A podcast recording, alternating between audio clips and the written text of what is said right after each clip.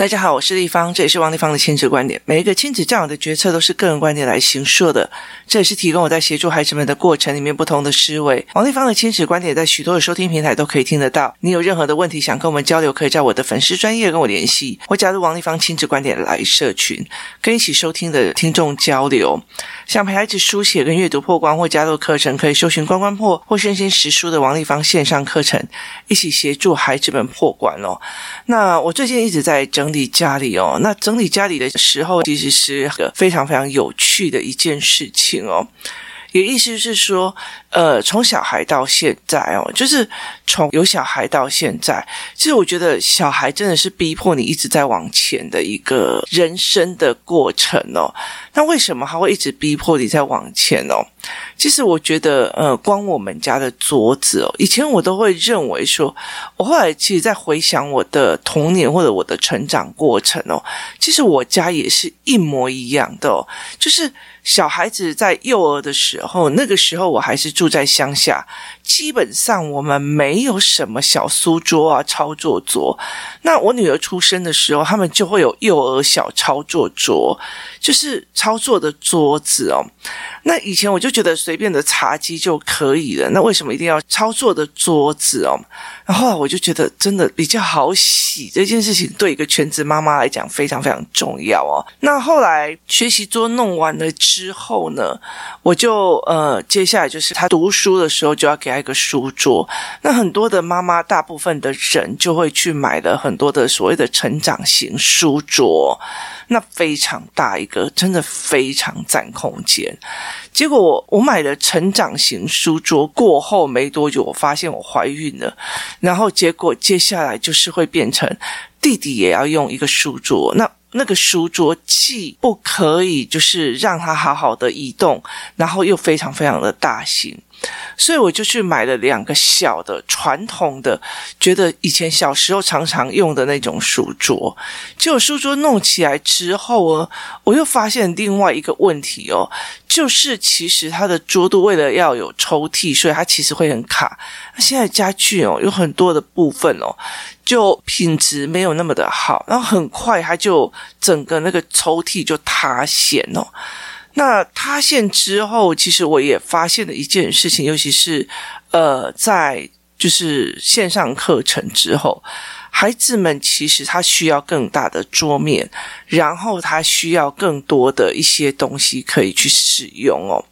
那包括说，在看那个荧幕的时候，他是低着头的，脖子这边是低着头的，还是仰着头的？所以其实后来其实觉得说，呃，如果他们放在房间里面了，有问题干嘛怎么样？他遇到问题，他就要跑出来，一跑出来他就分析。所以后来我就做了一件事情，就是呃，在我们家的客厅变成一个。就是把茶几拉高，我们那个茶几可以稍微高一点，然后就三个人常常就在那边读书。可是问题在于是那个茶几的高度不够，导致我的呃整个脊椎是弯曲的。那我有两个办公桌，基本上那个办公桌下面卡了非常多东西，所以还是不能坐整排人。最近我就把它所有的就是两个办公桌丢掉，两个小朋友的书桌全丢掉，就变成一个大型中间没有任何隔阂的工作桌。那其实就是。要呃，我啊，两个小孩，要三个人一起工作也可以，要两个人一起工作也可以哦。那势必会大班风。那大班风的状况还包括一件事情，就是书柜。我家的书柜宇宙无敌多，而且其实我永远都在跟一个人对抗，就是孩子的爸。孩子的爸在他小时候读过的、看过的漫画，然后大学的建筑书，他就一定要留着。你知道，他从搬进来到现在都没有拿出任何一本出来翻过，但他要留着。那后来其实他就觉得，他就一直在碎念我。他就其实跟衣服是一样，他以前在买小孩的衣服的时候，他就问我说：“你为什么？”你为什么要一天到晚帮小孩买衣服？他没有办法理解五岁的衣服就春夏秋冬要买一次。然后它跟三岁的衣服是完全不一样的哦，它是完全不太一样的。然后男生的衣服跟女生的衣服也不太一样。那尤其是像男生的话，像我儿子有一段时间就很喜欢那个，就是讲鸡鸡话题，然后就会想要去抓啊。然后后来其实我就会给他用那种运动裤，就是稍微有一点紧的运动裤这样子哦。所以其实他永远用的都是不一样，他没有办法理解，他他觉得为什么永远都在丢衣服跟买衣服，那你就不要丢啊！可是你不要丢小孩的衣服，就是穿不下，他没有这种。更新就是孩子的状况的更新的状况。那最近在清的时候，我就发现了一种叫做隐形书架的东西哦。那我们家书妖兽多，所以它其实占的到处都是书架跟书柜。结果后来我就觉得，诶，这隐形书架非常的就是蛮贵的，因为它是整个是一个钢铁做出来的。可是它其实占的位置空间就是一本大书的位置，它就是一直往上叠，一直往上叠，就叠很多。那我女儿就忽然发现，这种隐形书架可以在把两个书柜的书只叠成大概就是一本大书的空间占位置了。所以其实我们家最近就在挪这个哦，所以我们就买回来，然后最近在挪这个。那其实要我的呃，就是要孩子的爸爸他的书丢掉这件事情，其实是最难的，因为。他没有办法丢这样，后来他就问我说：“你干嘛买那么多书？”不是啊，你幼幼书跟三年级的书是不一样的哦。那我觉得最可怕的就是国中在考会考的这一段，跟高中在考学测的这一段。哇塞，那真的是太可怕！像，呃，我儿子好了，三年级上完课，三年级的课本就是书啊、书籍啊、习作啊，全部都可以丢了。好。可是问题是，呃，他们如果进入呃考国中或高中，那真的是太可怕。从国一到国三，所有的课本复习讲什么有的没有，就一整叠哦。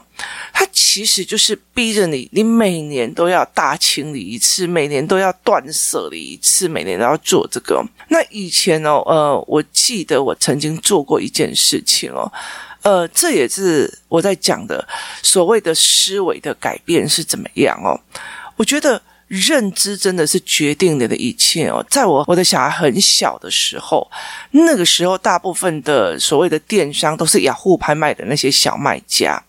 那个时候呢，我的朋友就是孩子的呃玩伴，他的一个妈妈哦。家里非常非常的凌乱，然后他就做了一件事情，他就是在雅虎里面请了一个人来打扫他的家里，就是他来打扫他的家里。然后那时候以前的打扫还是打扫完就好了，就是你东西放在桌上，他会把东西拿起来，然后把下面扫一扫，然后又走了。他并不会把你整个桌面收拾得干干净净的。结果呢，他就把整个桌面收得非常干净，然后你杂乱的衣服什么什么，就是在他进去之前是一个猪窝，进去之后就家里非常非常干净，然后我就觉得哇，你家怎么变那么多？然后呃，他就跟我讲，结果他就是台湾非常早期的一开始的时候，呃，就是会把你家里整理干净的这样子的人，那。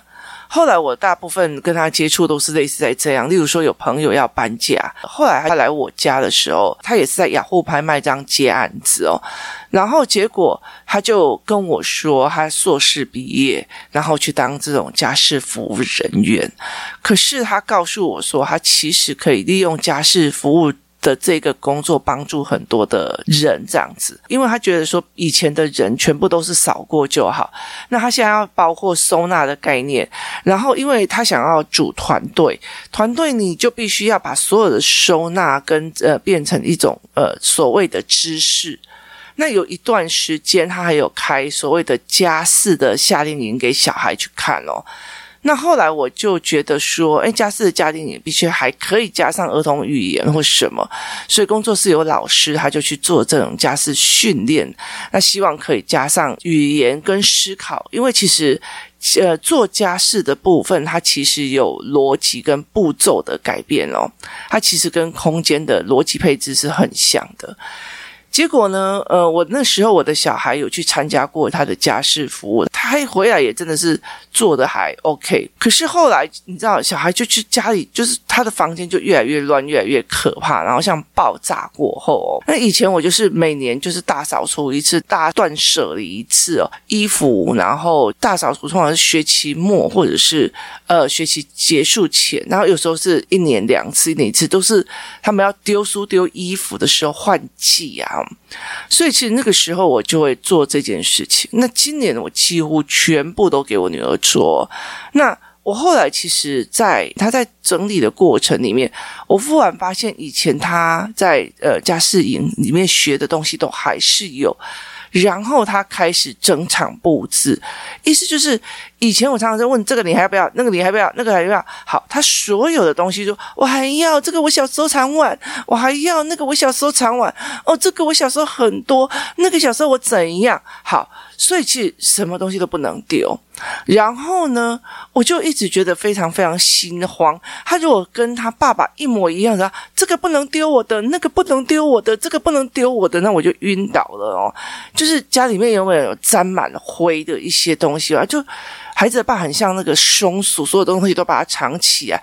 然后以前都会觉得他一袋一袋的哦，所以还是整理好有分类。后来有一次我真的是受不了，一袋一袋全打开，没有，里面全部都是乱七八糟的杂物。你整袋把它丢掉，他其实也不知道里面是什么东西哦。所以其实那个时候都让我觉得非常有趣哦。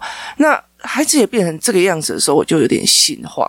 那一直到了呃这一个暑假，我就让他整个把家里就包括呃帮他买一个大的工作桌，让他可以重新整理，然后买隐形书架，买新的衣柜，让他可以整个规划这样。我后来理解的一件事情，当你的看的东西是盘面的，而且是全面的时候，因为这整个空间都归他管，而不是这个东西。这个项目你要不要？你愿不愿意要的时候，哇塞，他丢的就可勤的哦。他以前呃非常爱的 Play Movie，呃，现在全部都是拿到工作室哦。我们接下来可能会让。呃，工作室的学员认领哦，就是你们喜欢就带走，就是呃，我们会办活动这样。所以其实在这整个过程里面，他就是一个一个一个很珍惜的东西，一个一个慢慢的拿出去，因为他接下来不会用到。那在我以前哦，其实我呃留下了非常多东西，小时候呃同学的联络资料啊、情书啊什么有的没有，就留一堆。后来我真的觉得，其实真的很没有必要哦，就是。过了就过了哦，且行且珍惜这件事情非常要容易哦。你与其怀念以前过去，你还不如现在多读一点新的知识。那其实我呃最近在学很多商业的知识跟一些思维的模式的时候，其实蛮惊慌的，因为它其实跟以前我所学过的东西完全都不相同，而且非常颠覆我的思维。所以其实我就觉得说。慢慢的，你不要一直珍惜在后面，呃，你要学会整个盘面去做，然后让他去重新布置他的东西的时候，他就会开始做取舍。我觉得人生有一个非常重要的东西叫做取舍。这个阶段过了，这个阶段我过得很好哈，那我就舍了，我就去往前走哦。那这个概念其实我觉得对孩子们来讲非常非常的重要哦，所以我就会开始在做这一部分的过程。那其实在这整个他在整理的过程的时候，我就理解了一件事情哦。就是你如果与其让他说这个要不要要不要，是你在做，而他只是决策点说哦，妈妈要把那个丢掉，妈妈要把这个丢掉，妈妈要把那个，他就会什么东西就想要保护起来。可是当他是站在一个他决策的一个过程里面，在想说这个东西要放哪里，那个东西要放，这个东西要放哪里的时候。对他来讲，它其实就是一整个盘面的思维，它其实就是一个非常非常重要的盘面思维。它必须要在这个空间里面有限的空间容纳一些东西，他就必须要舍弃某一些东西哦。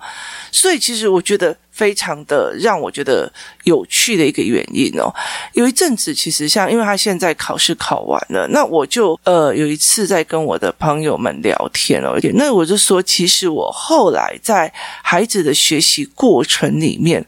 我其实学会最大的一个东西，就叫做取舍，就叫做取舍，你知道吗？就是那个东西，其实对我来讲是非常非常重要。像身为在台北市的人哦。那呃，你真的说你要逼的小孩考试考的成绩非常非常好，其实有非常多的补习班，然后以我的能耐可以拿到非常多很特殊的家教啊，然后把你冲高分啊，或做什么。那甚至我其实，在很多的学习的过程，你会跟你讲说，哎，这线上课程还在解题，你就把它念熟，念到好就好。可是我的孩子，因为从语言开始一直弄一种，他会开始分辨。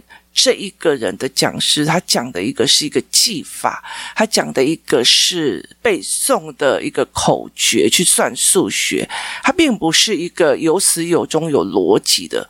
当他认定了这一个人，他不是一个思维性的，他就觉得这个东西我背不下来，我要去找思维性的人的讲话。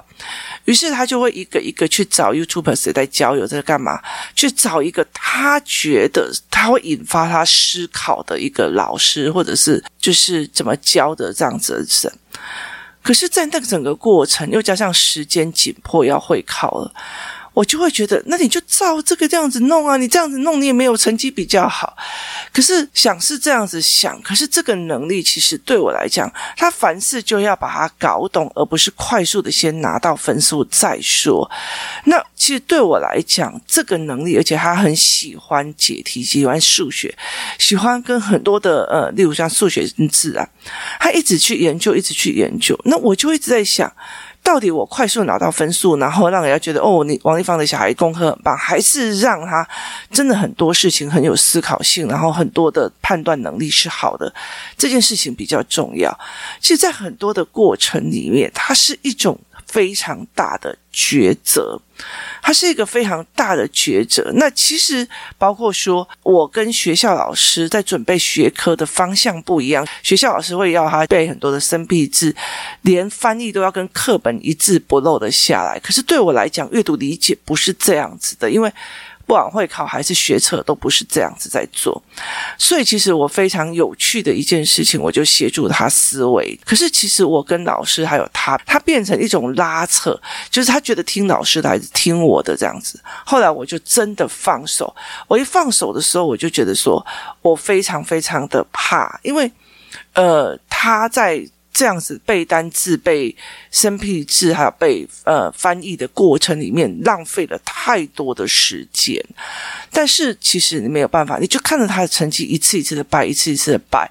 然后后来到最后，其实我在国小的时候练了他很多阅读理解的东西，这样子。可是那都在他国中的所有的模考里面，包括所有的平常考里面。都没有办法显示在成绩，因为他考的真的都是那种非常奇怪的一些生僻字，然后课本里面的内容。就会考成绩国文一出来，女儿反而考得非常的好，然后没有一题从课本出，所以我就觉得真笑诶，你知道？可在这三年里面，他经历了，他在思维，有时候我的老师就这样要求，我的老师就这样要求，虽然不合理、不符合时代的，然后也不符合呃关系，也不符合逻辑的，但是他就是这样要求，你没有做到，就是不可以回家，你就是要在走廊里面把国文写到完，写到。符合他完全的标准才可以走。好，在这整个过程里面，他也去做了这样子的妥协。这三年里，他做了这样子的妥协，后来他才慢慢的去理解一件事情：学习是真的是自己的。那你必须要看清楚，你真的最终你要的是什么。那。很多人是这个样子的，为了我自己的教学目的，或为了我自己觉得是好的的学习方式，一直去强压小孩。那那时候我就觉得一件事情，我宁愿放掉你的所有的考试，我宁愿放掉你什么的一切，我让你在这整个中间去理解。理解说，当你被别人牵着走，当你被别人说这个要还是不要，你只是做一个取舍的时候，你不是盘面思维的时候，你永远都在觉得你失去，你永远都在觉得你失去了，你得不到，你求不得哦。所以后来我会理解的一件事情就是，我终于知道爸爸为什么什么东西都不能丢，什么东西都不能，因为他永远都被丢或者不被丢。他的父母没有完完整整让他去清理一个空间，他没有为了这个空间的目的，就是这个清爽度，我为了这一个终极目标。终极目标就是我的房间要清爽，我的房间要怎样怎样怎样。我必须整个盘面去看，这里我放不下了，那里我怎么样了？这里的空间要移什么了？这个东西哇，十年前不见的，现在又出现了，那我十年都用不到，它就用不到。所以它其实盘面在思维。那如果我觉得一开始就一整个在做这件事情，其实会比较轻松哦。那最近我觉得其实非常有趣的事情，很多的东西，包括隐形书架，包括我最近买的一。一个非常呃有趣的桌子，它就是一个走到哪里移到哪里，它就可以升降，然后又可以写的面板的那个板子。但我就觉得，如果他早几年，我就不需要买什么成长书桌，我不需要买什么传统的桌子，我就两张这种桌子，其实放在家里，小孩随着他成长就可以，而且又轻便，然后又可以折叠。所以，其实我觉得很多事情是你到后面才会有新的东西一直在出来，一直在看。那我很喜欢带孩子去看，因为我常常看那些淘宝啊、Amazon 啊，去看教具、教案新的。我会常常去看一些新的知识跟新的商品模式，它这个商品在解决哪个问题，然后呃，它做了什么，多快又被人家取代的哦，他的坏点被人家取代。所以，其实我觉得在这整个过程里面是蛮有趣的一件事情哦。很多之后，我才会觉得说，你如果整个盘面丢给他，他才会开始做，而不是。哎，这一科写一下，那一本写一下，这一课怎样弄一下？所以后来我就觉得这件事情让我非常警惕的非常多。人哦，其实真的就在学取舍。我要一个非常非常呃强大的孩子，很好的学历的孩子，还是他真的有办法去看自己的人生、去思维的这个人比较重要？还是我觉得说，反正你就是照这样考，你就要照这样做，老师叫你这样做就这样子弄哦。所以其实我觉得在这整个。呃，有趣的点在这样，全部就是妈妈跟老师在拉扯，妈妈教他的跟他的，后来妈妈就觉得算了，随便你这样。那其实他喜欢我给他的一些教案跟题目，所以他偶尔也是会这样弄。后来他才发现一件事情，最终决定了在最终的一个考试目的。可是这中间的所有的过的，所有背过的注释干嘛？对他来讲，其实他并不是一个思考题。后来他才会理解在，在在这整个过程里面失去很多。今天如果如果不是我们这三年有这样子的呃讨论跟拉扯，那其实非常重要的一件事情哦，他一直刷题，一直刷题，一直刷题，他会觉得这个刷题的方式才是对的。那呃，他只会觉得我考会考失常了，或者是我会考考好了，但是他并不知道，他其实阅读是一个整个盘面的思维哦。那很多的事情都是这样，包括说。我常常会在讲说，很多事情要看盘面，要看思维模式。你不能因为现在短期利益去做，然后后来毁了一点长的呃状况哦。所以我常常会在很多的过程在讲很多的事情说，短时间或许很多人看不懂我在做什么或干嘛。或许有一天你会觉得，呃，为什么你的小孩小时候这么皮，然后小时候怎样怎样，他长大会变成这样哦？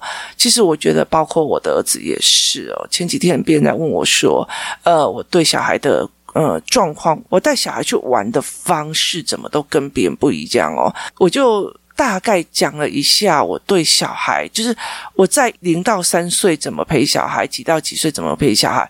那我的。呃，思维点跟呃想法是什么？然后呃，盘面的概念是什么？然后那他们就讲说，你在你老死之前，请你一定要把这些东西都写出来哦。我就这句话一直让我想非常非常久，就是等到孩子过了青少年这一段时间哦，指针工作室孩子陪玩这些事，那我要把它写出来哦。那我就觉得说，可是那个时候我要退休了呢。就是因为我退休也是想要去去其他的国家做那种教学，那就会让我觉得非常的有趣哦。我觉得在这整个过程里面，带带孩子的过程里面，呃，其实学到的非常多。后来才理解一件事情哦，取舍不是只有妈妈在取舍，孩子也要学会什么叫做取舍，孩子也学会要怎么去做才是对他最好的哦。他必须要整盘的给他，你所有的东西都给他哦。光我们家从我的小孩开始。决定整理他的房间到现在，有时候在等桌子，有时候在等书架，有时候在等所有的东西哦，你就会觉得那一整团乱，我就在等你怎么在这整个盘里面，在这怎么一团混乱里面。整理出你自己真心想要的空间跟思维，还有模式哦。那后来其实我就觉得说，人生也是一场盘面哦，甚至包括生病，就是你的身体也是哦。像我怎么去面对孩子生病或干嘛？其实我以前也是咳嗽就吃咳嗽药，发烧就马上退烧药什么的。后来其实我到最后，其实最重要一件事情，把整个身体的逻辑搞清楚，整个盘面搞清楚的时候。